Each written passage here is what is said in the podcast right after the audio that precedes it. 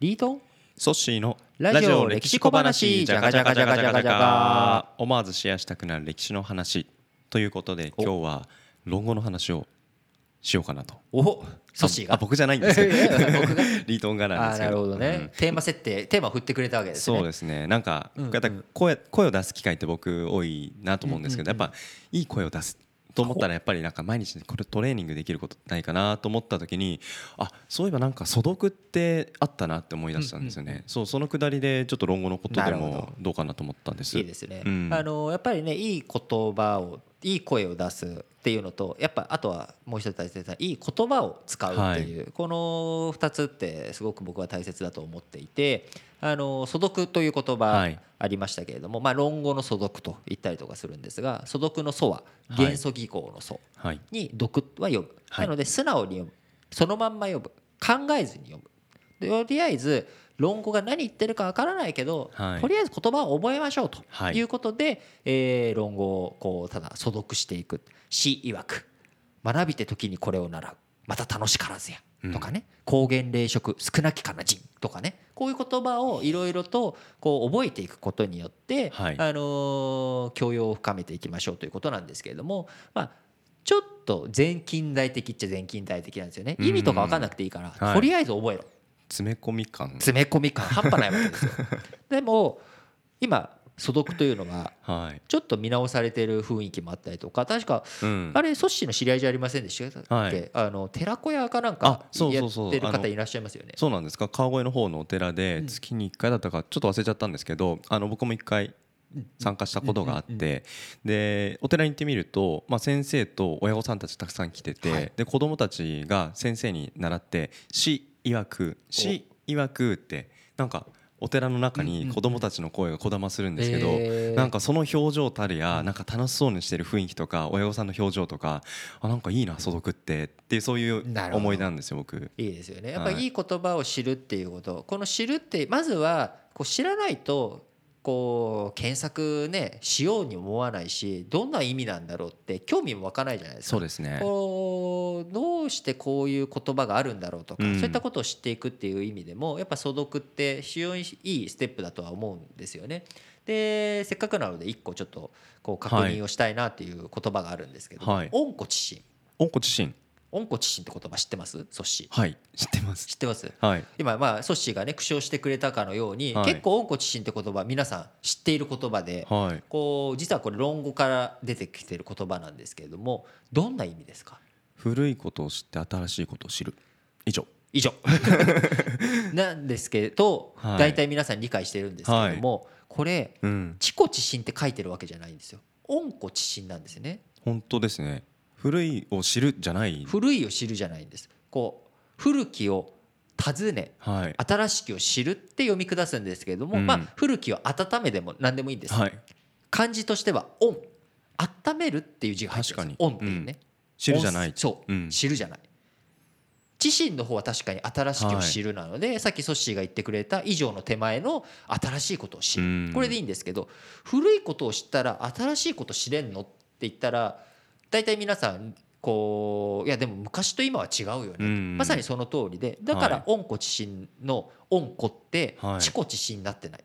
温っていう漢字を使っているっていうこととはい。古もはい。古いじゃないんですね単なる古いじゃないですね。そうなんです。古いの右側になんかついてるんですね。古事成語の古そう古事はい成語の「古」がついてるわけ。この右側はいっていうのがあるわけなんですけれども、じゃあこう温故知新の「温」は部首なんだと思います？三髄。三髄ですね、はい。まあ、水がか水が温められるっていうことで、まあ、水のくくりなんですけれどもじゃあ「古」のはい。この古事成語の「古」温故知新の「古」これの部首なんだと思います？古いじゃないですか違うんですよ実は。これ右側が部首で牧尿っていうんですけど、へえ。牧尿の漢字としては他に、えー牧場の牧。確かに。教育の教。教える。でくこの牧尿が意味する共通点の一番わかりやすい言葉は整理整頓の整理。整理整頓せ束に僕に書いて正しい。そう。はい。束を正しく整理すること。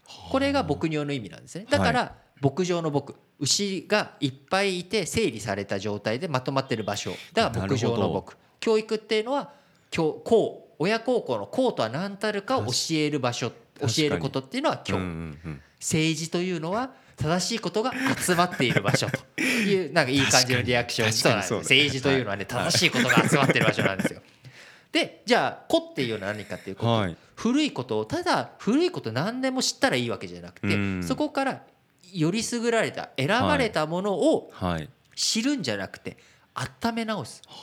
要は温故知新というのは、うん。チルドしたものをどう現代に温め直してはい。整理された食材をどう料理してはい。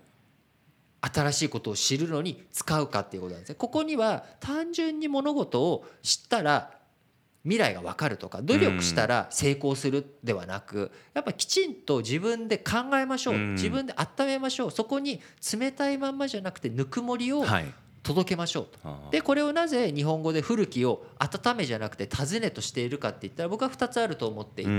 1つはクエスチョンの尋ねる。はい。その問いかける方ですね。なんで昔こんなことが起きたんですか？うん。じゃあ未来のために僕らはどうしたらいいんですかって尋ねかけるっていうことともう一個は訪れるはい。方の尋ねるうん。訪問する。その古いところ昔のところに自分が謙虚にそこに行ってみる。自分が自分事として捉えてみようとする。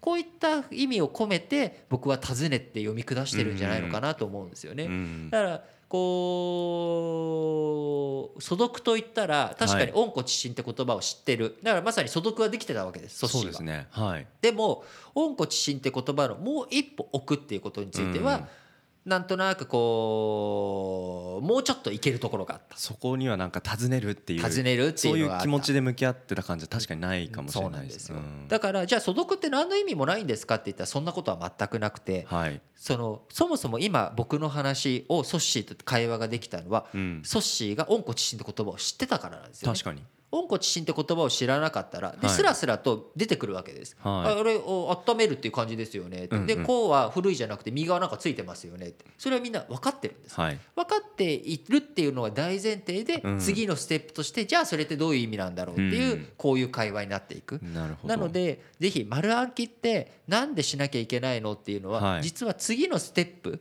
を見据えたための最初の筋トレみたいなものなのでなんかいろんな勉強するときに歴史とかはい。あの国語だけじゃなくて数学とかでもまあ規則演算しかりうんいろんなことをこう学んでいかなきゃいけない。あのうん。パソコン操作でもこうねショートカットキーを覚えたりとかうん。それ覚えて何になるんですかって次があるわけです。そうですね。覚えることうん。単品では何の役にも立たないかもしれないけど、うん。覚えた上で次にどう生かすか、うん。まさに恩故して知心するとはい。いうことで、ぜひうん。引き続き皆さんもこのラジオ歴史小話を通じてなんかそういったものを恩故知心していく機会になってくれたらなと思っています。なんか温故知新って4つの漢字が今の話聞いたらすごいあったかく感じるそんなお話になったらいいなと思いました。ラジオ歴史小話お相手はリートンとソシでした